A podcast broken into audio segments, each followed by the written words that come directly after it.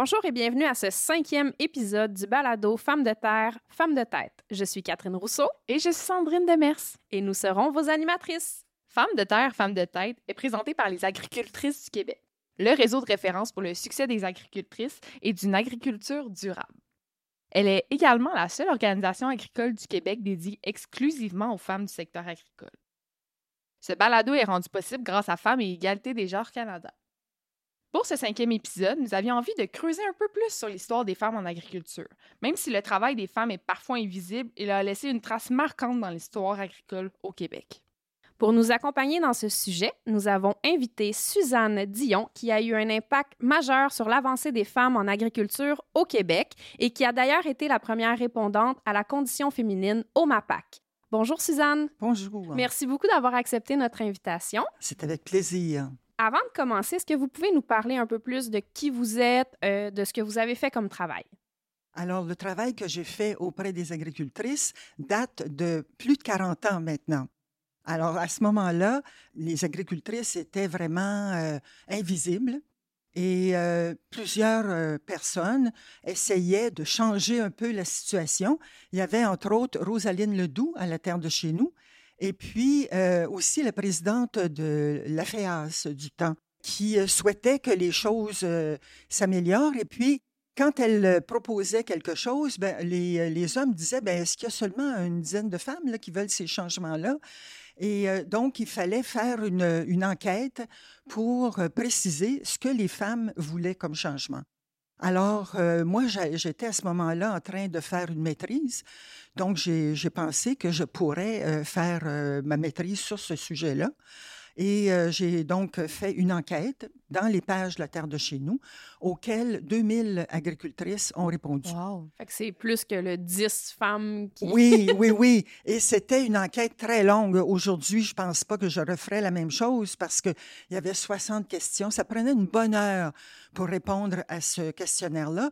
Et à ce moment-là, on faisait pas ça là, sur euh, euh, notre ordinateur, puis mm-hmm. en cliquant, on envoyait ça euh, où il fallait. Il fallait que ces femmes-là mettent leur documents, là, les, pages de la Terre de chez nous sur lesquelles elles avaient répondu, dans une enveloppe, affranchissent ça, envoient ça à la Terre de chez nous. Alors, ça veut dire qu'il y avait vraiment une volonté. Donc, ça, c'est ce que j'ai fait en premier, cette enquête.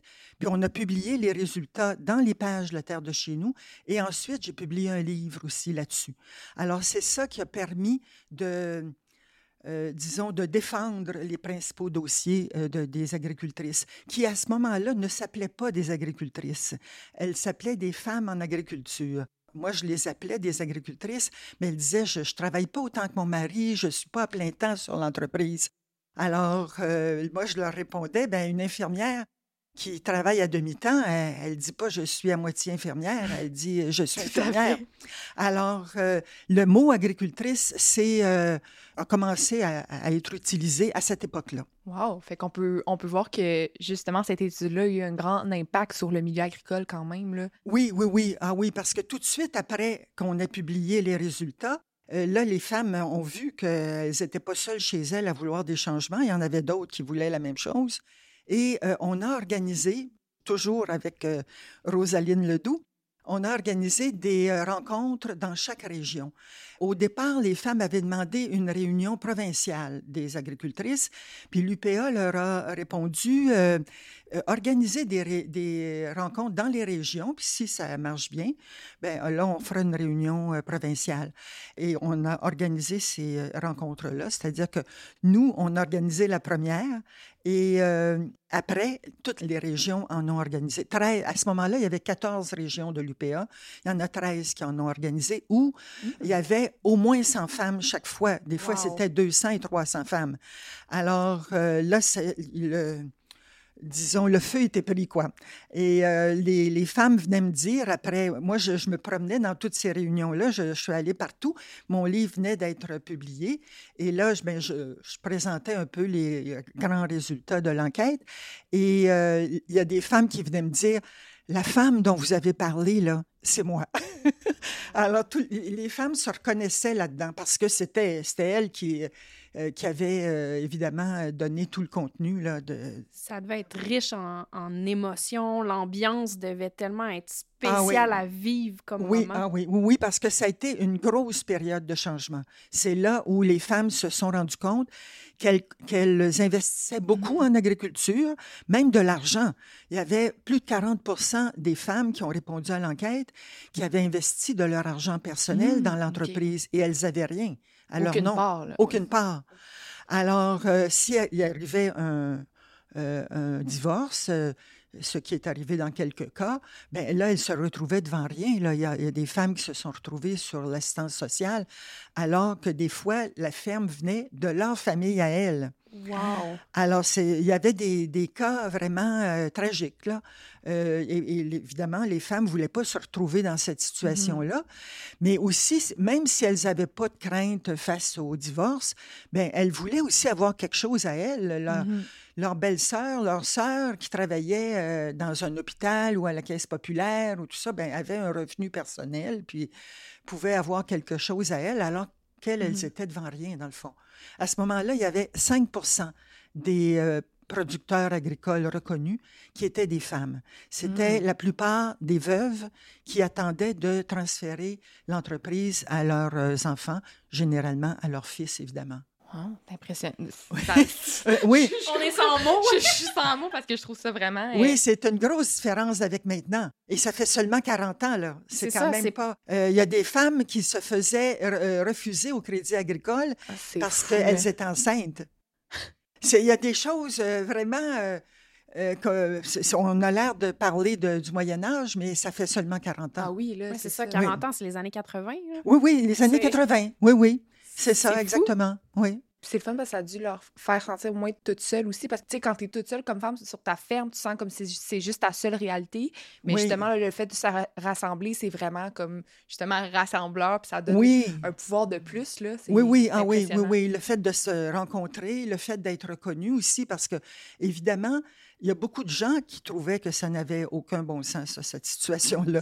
Et au ministère de l'Agriculture, moi, quand je suis arrivée là, j'ai pas eu aucune difficulté à défendre les dossiers que, que, j'avais à défendre. Là.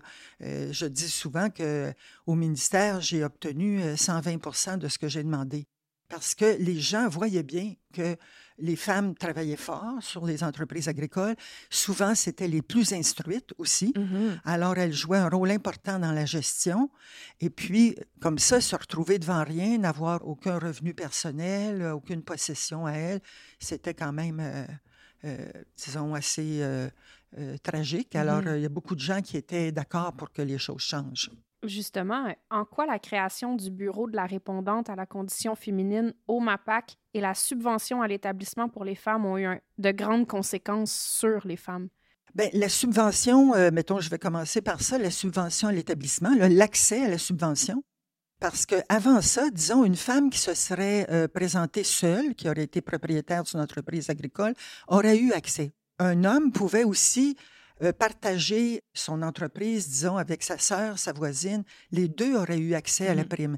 Mais le mari et la femme n'y avaient pas accès. Mmh. Or, c'était souvent ça la situation. Les femmes qui voulaient devenir productrices agricoles, euh, elles étaient mariées avec un agriculteur pour la plupart à ce moment-là. Aujourd'hui, les choses sont un peu différentes. Il y a beaucoup de femmes qui sont euh, uniques propriétaires ou, euh, ou qui développent une coopérative ou mmh toutes sortes de, de, formules. Mais à ce moment-là, les femmes qui voulaient changer les situations, c'était des femmes qui étaient mariées avec des agriculteurs.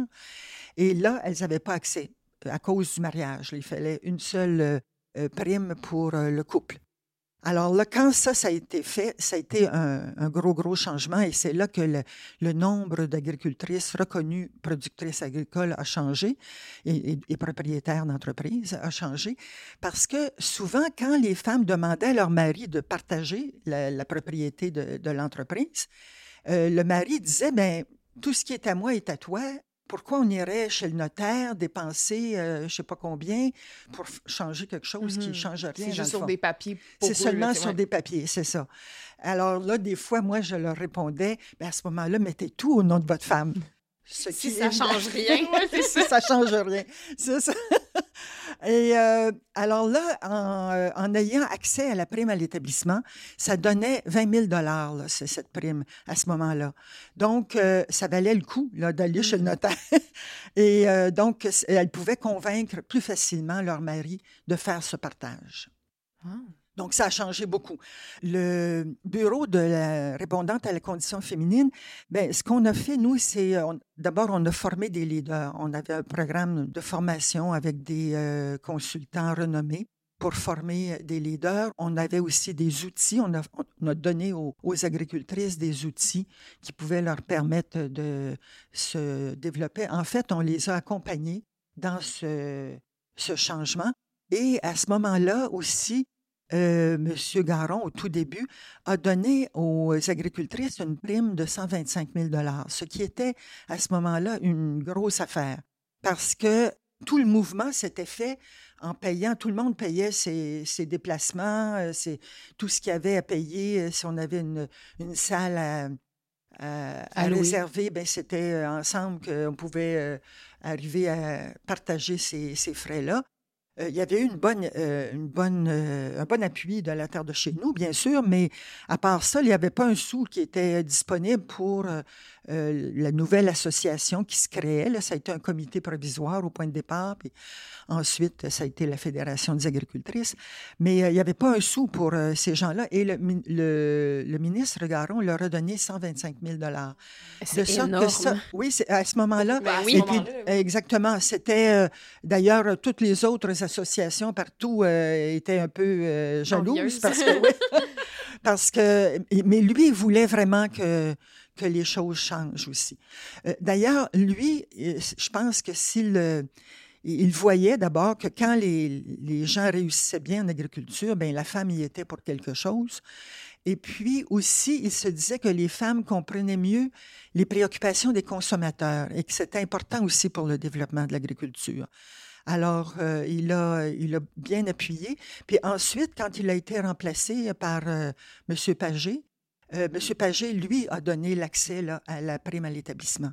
Alors, les deux ont apporté beaucoup au, au mouvement des agricultrices. Oh, c'est fun de voir des hommes, euh, des bons alliés, justement, pour valoriser aussi l'avancée de la femme, parce que c'est pas juste, tu sais, ça, ça prend des deux un peu pour pouvoir faire avancer la condition féminine. Oui, oui, fun de voir oui, des beaux modèles euh, d'hommes, justement, qui, qui, ont eu un, grand impact là-dessus. Oui, oui, oui, parce qu'à ce moment-là, il n'y avait pas beaucoup de femmes qui étaient responsables d'aucune organisation euh, nulle mm-hmm. part. Alors, c'est important qu'il y ait des hommes qui comprennent ça. Le sous-ministre du temps, M. Leblon, a aussi été un allié très, très important des agricultrices.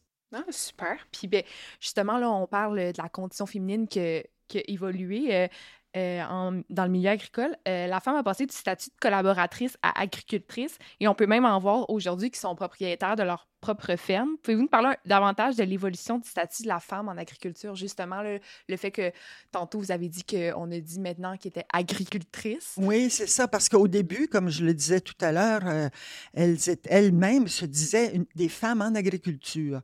Elles se voyaient plutôt comme des euh, des, collaboratrices, mmh justement, de leur mari. Et l'Association des femmes collaboratrices avait aussi fait du travail. C'est euh, comme ça, d'ailleurs, que euh, l'idée de faire l'enquête est, est arrivée parce que les femmes collaboratrices avaient fait une autre enquête précédemment qui avait eu de l'impact. Et elles, elles ont beaucoup travaillé sur la possibilité pour les entreprises agricoles de déduire le salaire d'une conjointe dans les, disons, les résultats de l'entreprise, dans, la, gestion de l'entreprise.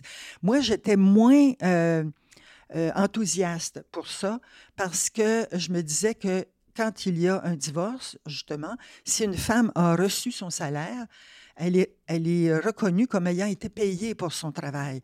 Mais ces salaires-là n'étaient jamais très élevés. Puis souvent, les femmes les utilisaient pour euh, acheter des vêtements aux enfants, acheter mmh, l'épicerie. Ou réinvestir. Ou rien... C'est ça. Alors, elles se retrouvaient devant rien aussi si euh, toutefois il y avait un divorce. Ça, elle n'avait pas investi cet argent-là. Donc, Dans... c'est si ça, elle exactement. divorce, elle n'a plus l'emploi, elle n'a plus rien du C'est ça. Et euh, à ce moment-là, des... elle ne pouvait rien négocier là, comme partie de l'entreprise. Alors, Euh, moi, j'ai plutôt euh, travaillé là-dessus. Là, elles se sont mis à s'appeler agricultrices justement parce qu'on a utilisé beaucoup ce mot-là euh, dans les, communications qu'on faisait. Et là, quand, quand elles ont formé une fédération, elles se sont appelées Fédération des agricultrices. Là, on avait dépassé le stade de si je travaille pas autant que mon mari, c'est comme si je travaillais pas, dans le fond. Mhm. Et puis euh, après, ben là, euh, beaucoup de femmes sont devenues copropriétaires. Ensuite, il y avait peu de femmes, il y en avait là, mais il y avait peu de femmes qui étaient propriétaires seules, à part les veuves, comme je disais tout à l'heure. Mais maintenant, là, il y a beaucoup de femmes euh, qui ont hérité de leurs parents aussi, ou auxquelles les parents ont transmis l'entreprise.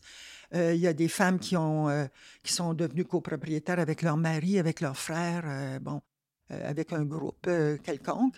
Et puis, il y a des femmes maintenant qui sont propriétaires uniques, puis même, elles ont fondé leur propre entreprise. Alors là, maintenant, il y a le tiers des, des producteurs agricoles reconnus qui sont des femmes. C'est un changement majeur. Tout à l'heure, vous avez dit que c'était 5 5 oui, c'est ça, alors qu'elles étaient presque toutes des veuves. Là. Alors, euh, c'est un changement euh, euh, incroyable. Ouais. Ah, c'est beau. Ouais. J'ai hâte de voir dans 10 ans, 15 ans, 20 ans combien le pourcentage va avoir augmenté. Mais c'est déjà super. Moi, je trouve qu'actuellement, c'est un petit peu normal aussi des fois que les hommes soient plus nombreux. Ça, mm-hmm. ça, moi, ça me euh, ça ne m'inquiète pas, mais 30 euh, c'est ça, 33 je pense actuellement, en tout cas presque le tiers. Moi, je trouve ça euh, super. Mais oui, c'est impressionnant. Puis là, oui. on parle majoritairement de la reconnaissance des femmes en agriculture mais dans le fond, est-ce vrai de dire qu'il n'y a pas toujours eu la sexualisation des tâches, même qu'autrefois, les femmes étaient celles qui prenaient part aux tâches physiques, puisqu'on l'a vu, entre autres, dans le balado avec Julie Franqueur qui parlait que la grelinette, entre autres, pour remuer la terre, était faite, fabriquée dans, pour le corps d'une femme. Ah souvent, fait que les femmes étaient celles qui mettaient beaucoup la main à la pâte au champ, euh, puis depuis longtemps dans l'histoire. Donc, je me demandais si euh, on parle de la sexualisation des tâches, est-ce qu'il y a toujours eu ça dans l'histoire?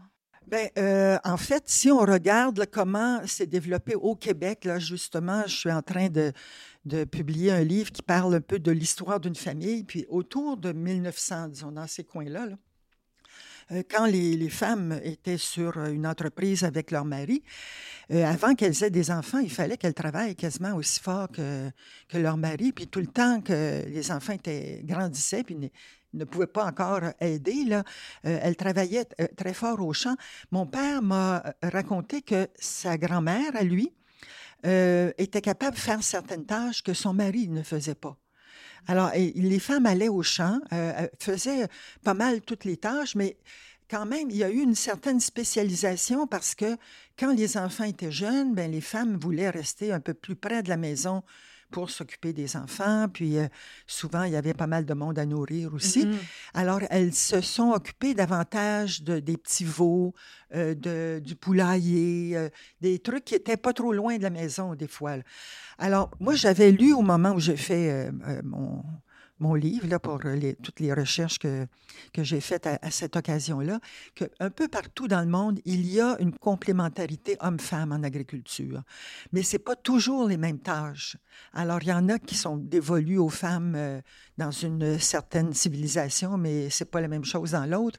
Mais il y a tout le temps un, genre de complémentarité, ce qui est normal. Pour que, pour que ce soit efficace, mais les femmes euh, font... Euh, euh, les travaux qui sont les plus euh, pratiques pour elles, puis les hommes aussi.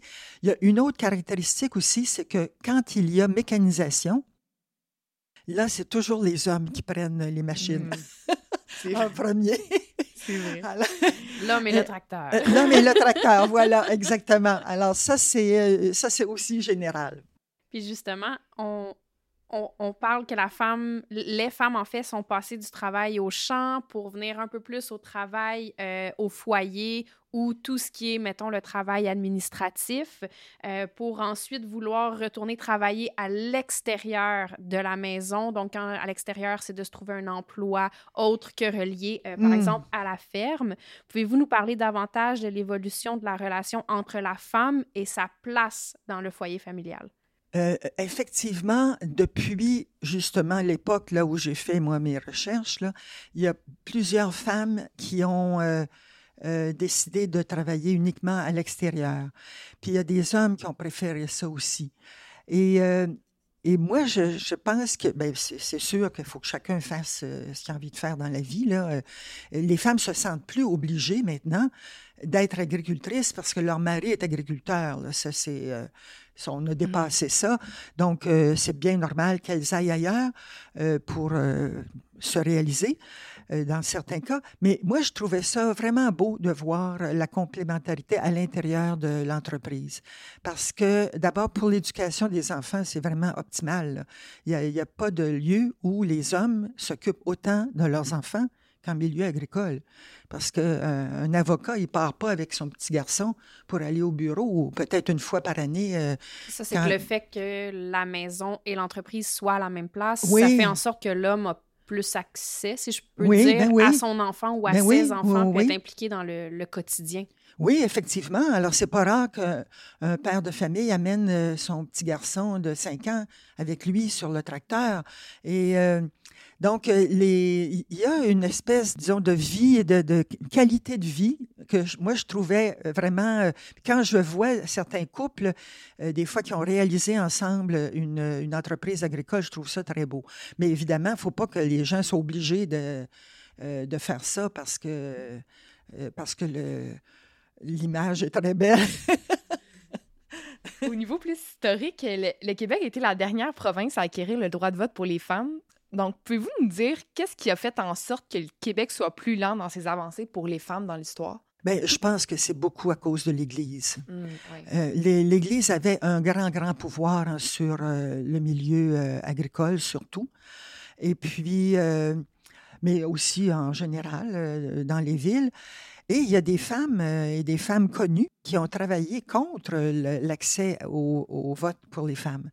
C'est, il y avait un, une espèce de fond traditionnel euh, au Québec qui, était, euh, qui était très fort. Il y, a, évidemment des femmes qui ont lutté pendant longtemps pour euh, avoir accès au, au, droit de vote, mais je pense que cette influence un peu traditionnelle, l'Église, à ce moment-là, par exemple, dans les, les premières organisations de l'UPA, l'UCC dans le temps, l'aumônier avait un droit de veto c'est quand même. Euh, Comme un premier ministre, là. Oui, c'est ça, c'est de dire à quel point l'Église avait une place euh, vraiment. Euh, oui, un peu trop importante oui, dans le temps, là. oui, oui. J'osais pas le dire.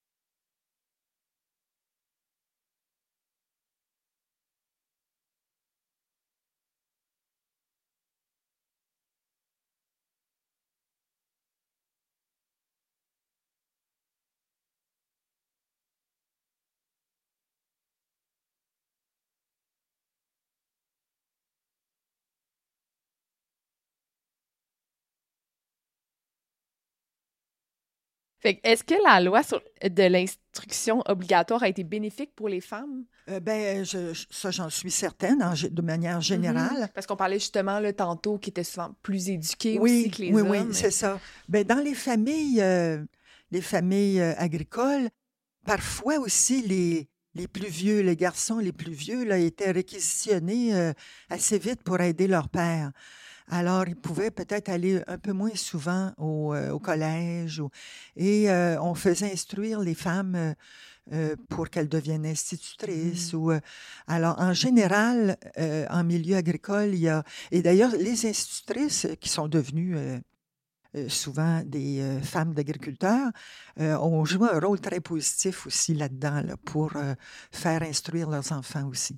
Mais je pense qu'en général, effectivement, tout ce qui est euh, euh, formation là, joue un rôle positif mhm. pour... Beaucoup pour son indépendance aussi. Pour son indépendance aussi, parce que même si les femmes n'avaient pas de de pouvoir réel euh, dans, dans l'entreprise parce qu'elles étaient, Mhm. euh, euh, elles n'étaient pas propriétaires. euh, elles, elles exerçaient quand même euh, une influence importante, justement parce que c'est elles qui, euh, euh, qui tenaient les livres souvent.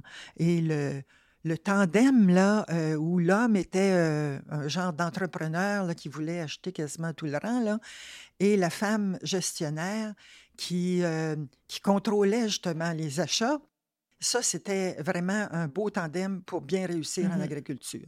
Quand on voyait là, les gens là, qui gagnaient des prix euh, au euh, mérite agricole et tout ça, là, il y avait souvent ce, ce tandem-là.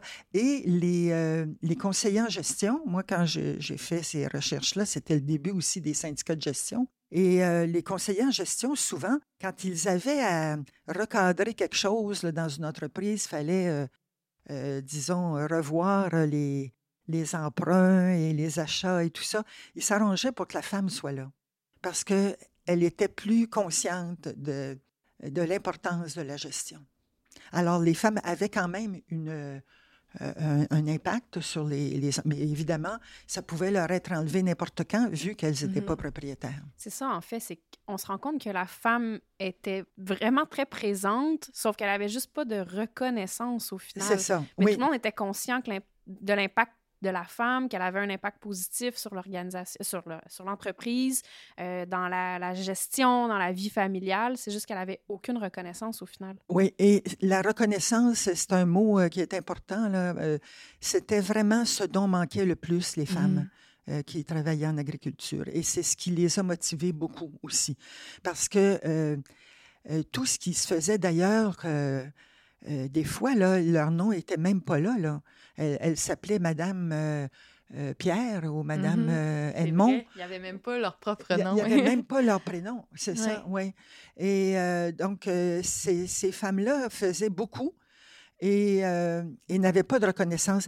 Et la raison pour laquelle les agronomes, les agroéconomistes, souvent euh, connaissaient, comme, euh, connaissaient bien cette situation-là, c'est que leur propre mère, ils, avaient vu leur propre mère travailler, puis ils savaient qu'est-ce que leur mère avait apporté dans, dans l'entreprise chez eux. Là. que la, femme s'occupait beaucoup de la structure, là, de tout ce qui tenait un peu le, le, bâ- le bâtiment. Là. Oui. Les hommes, c'était beaucoup plus au niveau pratique, manuel et tout. Là. Oui, ben oui. Puis souvent, les hommes étaient euh, vraiment plus entrepreneurs. Ben, je, je dis ça, Mhm. c'est un grand jugement de valeur, mais en général, là, Mhm. souvent, euh, j'ai été interviewé des couples et puis euh, l'homme, c'était celui qui avait de la vision, c'est celui qui, euh, qui, qui voulait développer des nouvelles choses et tout ça. Puis la femme, c'est celle qui faisait en sorte que ça se réalise, que, que, que les, que les chiffres euh, s'alignent pour que ça puisse se réaliser, disons. Alors, il y avait comme, quand ça marchait bien là, sur ce plan-là, ça pouvait des fois être le contraire aussi, là, mais euh, euh, ça, ça donnait des grands succès en, agriculture.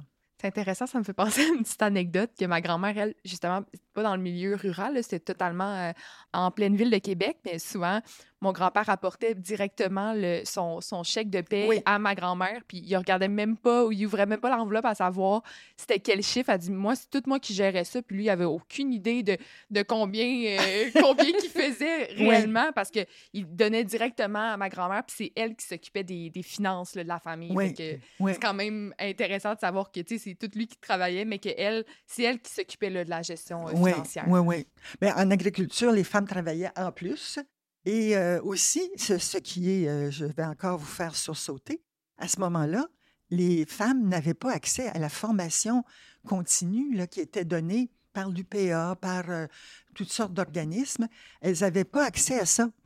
Et il y a quelqu'un de l'UPA qui m'a dit, ben, je, je suis d'accord pour que des femmes viennent compléter les, les groupes là, quand, quand il, il manque de, de, per- de- de De monde, participants, mais je voudrais pas qu'elles en- elles enlèvent la place à un homme. alors que, euh, alors que c'est elle souvent qui lisait les trucs, qui envoyait les rapports ici et là. C'est ça, Qui- la formation était pour elle au final, là, était bénéfique pour elle. C'était plus. elle qui Ben oui. ça. Oui, oui, bien plus. Oui, oui, c'était incroyable, ça. Ben, vu qu'elles n'étaient pas productrices reconnues aussi, là, ben, il y avait euh, toutes sortes de choses comme ça qui leur étaient euh, euh, inaccessibles, disons. Être là J'aurais aimé vivre ce changement-là. Ah oui, mais c'est vrai que c'était intéressant. C'était passionnant. Ça a dû être une période là, tellement mouvementée, mais mouvementé positivement, mmh. riche. Vous avez dû sentir que vous faites, que vous avez fait tellement un impact ah important. Oui. Tantôt, c'est ça, je, je, voulais, je voulais parler, ça, ça, doit être quand même valorisant comme enquête de voir ah ensuite les, les, retombées de, ah de ça, les changements, là, ça doit être vraiment valorisant. Ah oui, oui, ça c'est sûr. Moi, j'ai jamais regretté une minute que j'ai passé là-dedans. Là. Euh, ça a été euh, très, très... Très, très, très riche. Et puis, euh, ben, c'est ça, on voyait le changement, on, le voyait faire. C'était euh, incroyable. Et, euh, et ces gens-là étaient aussi très sympathiques, alors ça, ça a bien... Ça a dû être des belles années de, travail. Oui, oui, oui, effectivement.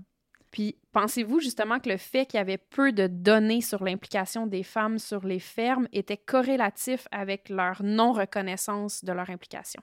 Euh, effectivement, effectivement. Les gens savaient, euh, comme intuitivement, euh, qu'elle jouait un rôle positif, mais comme il n'y avait rien qui assoyait ça, et parfois, c'est, dans le fond, ce que j'ai appris, moi, dans le en faisant l'enquête, c'était pas si euh, important que ça. Je le savais que les femmes jouaient un grand rôle.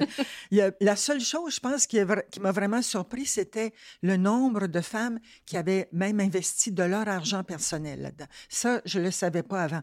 Mais le reste, je le savais, sauf qu'on ne peut pas le démontrer à personne. Alors, euh, c'est très difficile d'avoir euh, des nouveaux services, des, des l'accès à des choses qui, qui apparaissent normales et tout. Donc, euh, oui, il faut avoir des données. Il faut, faut, toujours avoir des données pour... Euh, euh, pour essayer de justifier, c'est ça. on prend plus au sérieux aussi quand c'est mis sur papier aussi. Là, oui, ça apporte une effectivement, effectivement. Oui, effectivement.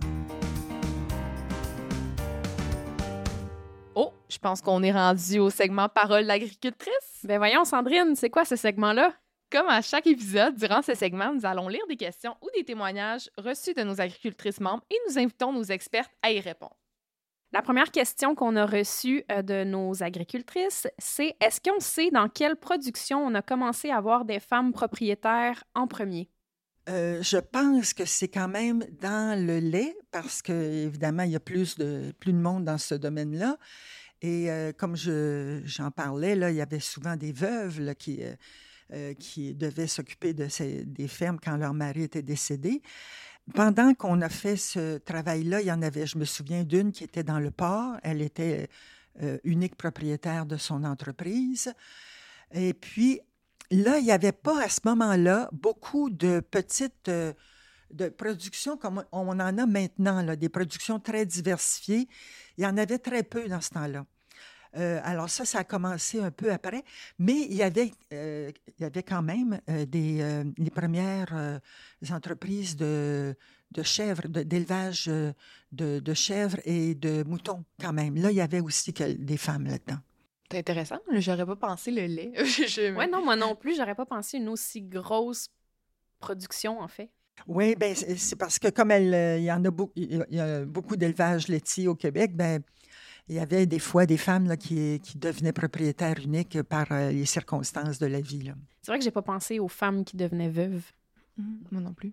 Oui, bien à ce moment-là, justement, c'est très différent de maintenant parce que maintenant, quand on pense aux femmes qui, travaillent en agriculture, on pense beaucoup à des femmes qui sont dans des euh, productions euh, légumières, oui, maraîchères, bon, oui, beaucoup de, de, choses différentes aussi.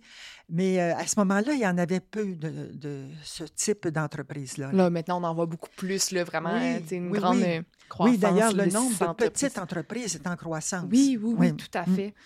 Des euh, fermes à échelle humaine. Exact, exact. Euh, donc, une fois que les femmes ont eu accès à la propriété, est-ce qu'il y a eu une augmentation lente ou plutôt drastique du nombre de femmes propriétaires de fermes? Euh, ça a été assez rapide à cause de la prime, de l'accès à la prime à l'établissement. Alors, euh, évidemment, c'est pas monté jusqu'à 30 là, comme maintenant, là, mais là, il y a eu beaucoup, beaucoup de, de gens qui ont euh, décidé de partager. Et il y avait accès à 20 000 ça valait la peine. Là. Puis, euh, les, donc là, il y a eu plus de copropriétaires assez rapidement. Après. fun, il y en a qui attendaient ça, là. Oui, les femmes attendaient ça, leur mari peut-être un peu moins, mais euh, quand même, euh, en général, là, ça s'est fait, euh, ça s'est fait assez bien. Une autre question, est-ce que les luttes des agricultrices ont porté fruit et à quelle sorte de modification cela a amené? Bien, euh, évidemment, la plus grosse modification, c'est l'accès des femmes à la propriété. Ça, c'est c'est super. Euh, ensuite, euh, l'accès euh, au crédit agricole, l'accès euh, à la formation, euh, tout ça. Moi, j'aurais aimé que les agricultrices aient un impact plus grand sur l'évolution de l'agriculture, sur les priorités, par exemple, de l'UPA. Ça, je ne l'ai pas vu vraiment.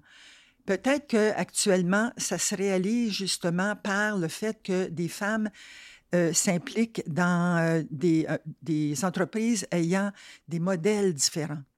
Euh, des plus petites entreprises, des entreprises avec des objectifs écologiques.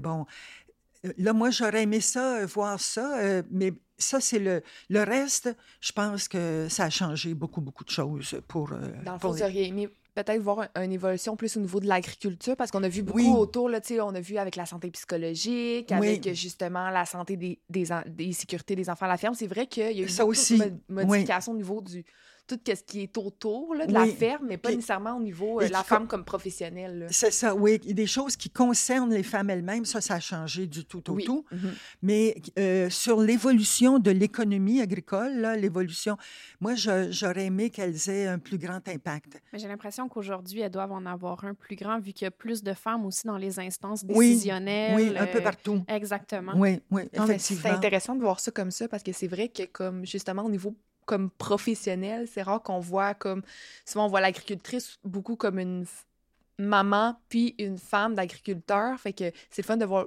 les impacts professionnels, serait Oui, important aussi. effe- de- oui, effectivement, parce que euh, surtout à ce moment-là, l'agriculture s'en allait beaucoup là, vers euh, plus, plus, plus, là, plus de quotas, Mhm. plus de terres, plus- euh, endettement, euh, disons, trop grand à certains moments. Puis bon, c'est là qu'on a commencé à avoir des, des problèmes de, de suicide et tout Mhm. ça.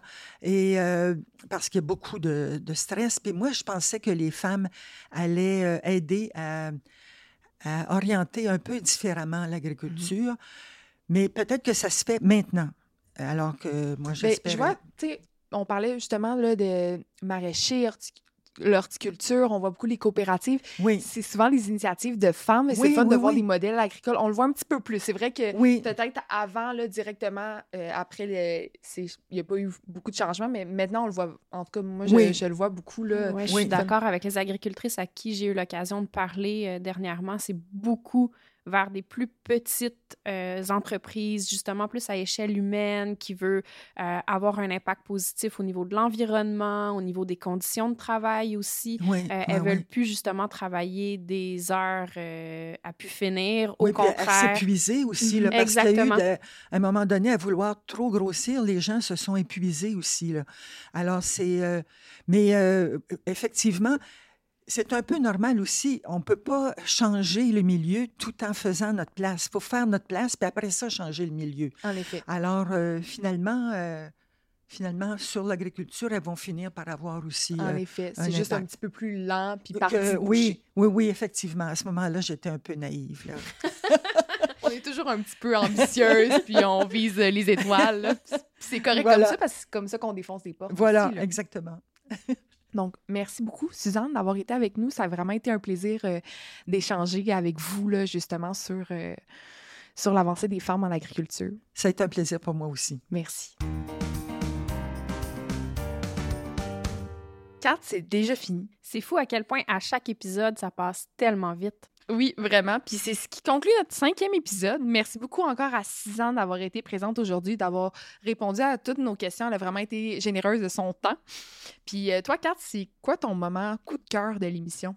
Je pense que ce qui m'a le plus surpris, c'est le nombre de femmes qui étaient présentes dans les réunions, dans les régions. Tu sais, elle disait qu'ils s'attendaient à avoir un petit nombre de femmes, mais il y avait du 200-300 femmes qui se présentaient par région. Ça, ça m'a vraiment surpris. Oui, vraiment. Ma partie que j'ai vraiment aimée aussi, c'est le nombre d'hommes qui ont été présents et qui ont fait des impacts positifs sur la condition féminine, euh, on n'en parle pas assez. Puis justement, je pense que c'est valorisant beaucoup aussi pour les hommes de voir que oui, ils ont un impact, puis oui, en étant alliés, tu peux faire bouger les choses. Fait que c'est vraiment le fun d'avoir vu ça euh, avec Suzanne. Tu as tellement raison. Puis j'ai aimé aussi quand justement elle disait le tandem, tu sais, que les entreprises agricoles qui étaient les plus prospères ou qui les mieux gérées, c'était souvent un tandem fort. J'ai trouvé ça super intéressant qu'on parle de conditions féminines, de lutte des droits des femmes, mais qu'on n'oublie pas justement que les hommes ont leur part à faire mm. aussi, puis qu'on les veut comme alliés, les hommes. C'est une complémentarité, là, l'homme et la femme, c'est ça, ça se complète, puis c'est ça qui est, qui est beau, là, justement, avec le tandem.